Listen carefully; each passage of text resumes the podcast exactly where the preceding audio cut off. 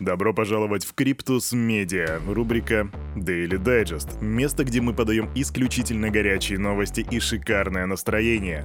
Натур, продукт. Салют, Криптусы! Привет, Крипто братва! Кирюха здесь, и команда Криптус желает вам потрясающего настроения. Так случилось, что у нас сегодня понедельник, а понедельник начинается с чего? Кофе, зарядка и, разумеется, ДД, то бишь Daily Digest. А? ДД, аббревиатурка нормальная такая. Сделаем мы все как всегда, сейчас быстренько будет распаковочка, а потом перейдем к новостям, где я спрошу вас, а все ли хорошо в Web3.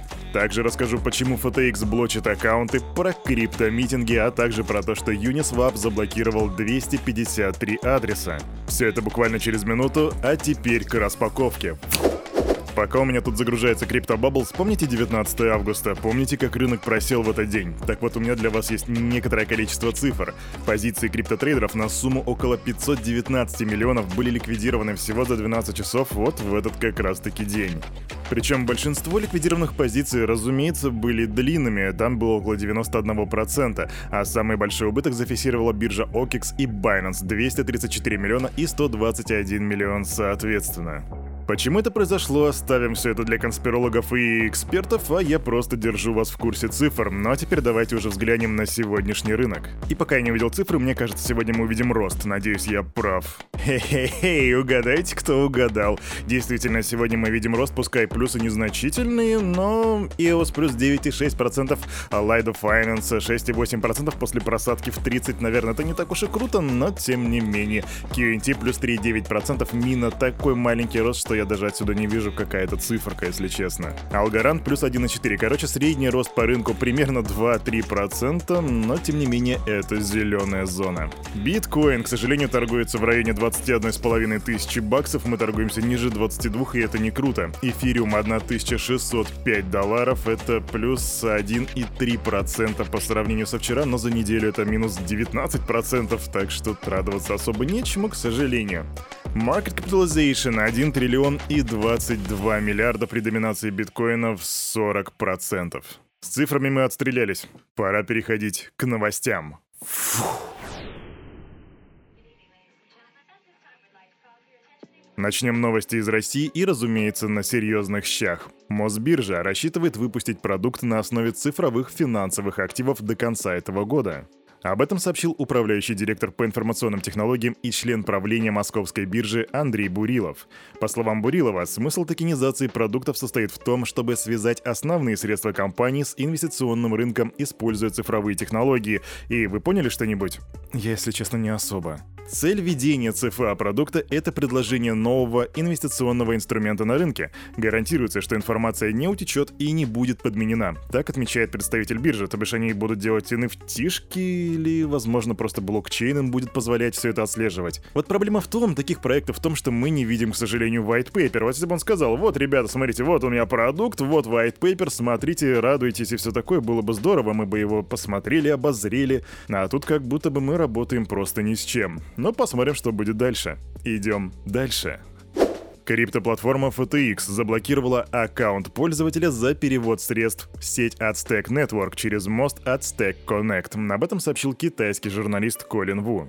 Насколько мы все знаем, политика биржи запрещает использование сервисов микширования, которым была отнесена Aztec Network и ее проекты из-за, в кавычках, высокого уровня риска. Если тебе интересно, что такое Aztec Network, то это протокол анонимных транзакций. Их проект ZK Money представляет из себя сеть второго уровня, целью которого является обеспечение конфиденциальности переводов в Ethereum. А Aztec Connect — это, соответственно, мост этого проекта. Так что если ты, мой криптобрат, пользуешься микшерами и FTX, знай, что это очень плохая комбинация. Идем дальше.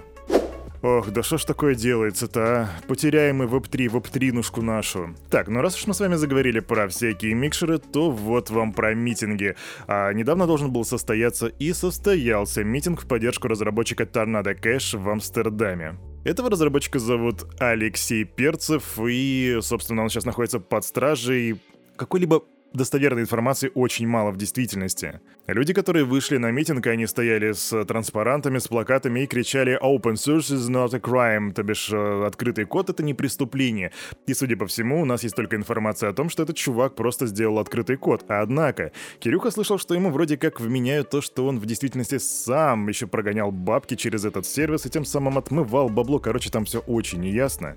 Поэтому тут нам нужны на самом деле официальные данные, официальные заявления адвокатов и так далее. Пока что их нету, и мы будем ждать и следить за ситуацией. Если что, ты об этом узнаешь в числе первых. А помните такую игру Axie Infinity? А помните у них был сайт Chain Ronin? А помните его взломали на 600 миллионов долларов? И после этого апдейтов было очень мало, они периодически выходили как-то лениво, но Кирюха вам сегодня принес немножечко апдейтов, чтобы, так сказать, закрыть гештальт. В общем, взломавшие сайт-чейн Ронин на 600 миллионов хакера перевели средства в биткоин. После использования Tornado Cash они использовали OneInch или Uniswap для обмена средств на обернутый биткоин RenBTC, а потом криптоактивы перевели в сеть биткоин, после чего прогнали большую часть через миксеры, чип-миксер и блендер. А вот так уже третья новость про миксеры и миксеры-миксеры. Знаете, у нас первая часть этого года была про стейблкоины, а вторая часть года, видимо, будет посвящена миксерам. Вот за что мне нравится Web3, блин, не соскучишься. И вот знаете, я бы сейчас хотел перенестись так в 2024 или 2025 год, хотя бы на пару минут просто пробежаться по новостям и посмотреть, а во что же Web3 превратится к этому году. Кстати, пиши в комментах, что думаешь по этому поводу, как Web3 и вообще, в принципе, криптопространство будет выглядеть к 2025 году. Стоявший у истоков печально известного проекта The DAO, разработчик Стефан Туал покинул эфириум сообщества, участником которого он был на протяжении 9 лет. Об этом сообщает The Block. Я не могу с чистой совестью продолжать вести себя так, будто в Web3 все хорошо. Так он написал в своем письме, адресованном организаторам метапа Ethereum London. По состоянию на 15 августа 2022 года блокчейн, или же мне следует использовать придуманную хедж-фондами терминологию «распределенный реестр», превратился в цирк централизованных NFT, бесконечных схем панцы, нелегальных ценных бумаг и подхалимов-перебежчиков, клянущихся в лояльности первому встречному регулятору. Я не осознаю свою принадлежность этой сфере ни капельки. Так написал разработчик.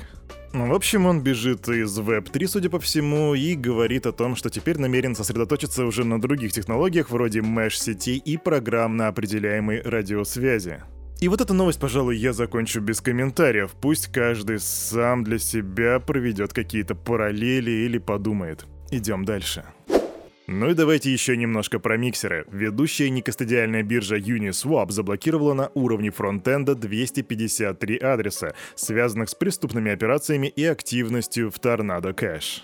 На самом деле вся эта телега идет уже достаточно давно, и адреса вносились в черный список в течение четырех месяцев при участии аналитической фирмы TRM Labs. Но Uniswap Labs только вот сейчас впервые раскрыли данные о подобных блокировках. Походу я сказал Uniswap. Uniswap. Извиняюсь. NFT новости. Несмотря на периодические технические проблемы и фат, всеми нами любимая Solana... Мы же любим Solana, не так ли? Короче, она имеет хорошие метрики в сфере NFT за прошедший год. А что же там за цифры? Ну, во-первых, продажи NFT на платформе Solana увеличились в 8 раз. Количество пользователей, владеющих более чем одной NFT-шкой Solana, выросло за этот период в 100 раз. И только за последний месяц покупки NFT Solana были совершены более 500 тысяч раз с новых адресов. В общем, в плане NFT Solana жгет, а еще она жгет тысячи тонн нервов тысяч криптонов, которые ждут, когда же у них закончится обед и можно будет зайти и провести транзакцию. Но когда-нибудь, возможно, когда-нибудь Solana будет работать как Почта России хотя бы с такой же стабильностью. Да, идем дальше. Десятки NFT токенов из коллекции Bored Ape Yacht Club находятся под угрозой ликвидации. Угроза ликвидации связана с сервисом BandDAO, который позволяет брать эфириум в долг под залог своих NFT-шек. И многие пользователи брали в долг э, и в то время, когда минимальная цена на обезьянку, собственно, была около в районе 125 эфириумов.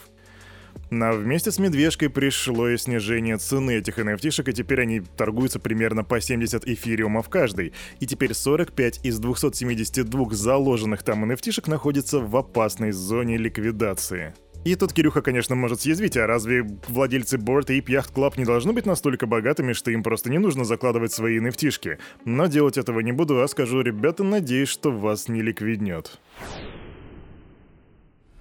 А на этом, на это утро у этого парня за вот этим микрофоном все. С вами, как всегда, был Кирюха и команда Криптус желает вам потрясающего настроения на предстоящий рабочий день. Помни, что все, что здесь было сказано, это не финансовый совет, не финансовая рекомендация. Сделай собственный research, прокачивай финансовую грамотность и развивай критическое мышление. И помни, самое важное, мы увидимся с тобой уже завтра в 9.00 во вторник. Не проспи, адьос, амиго.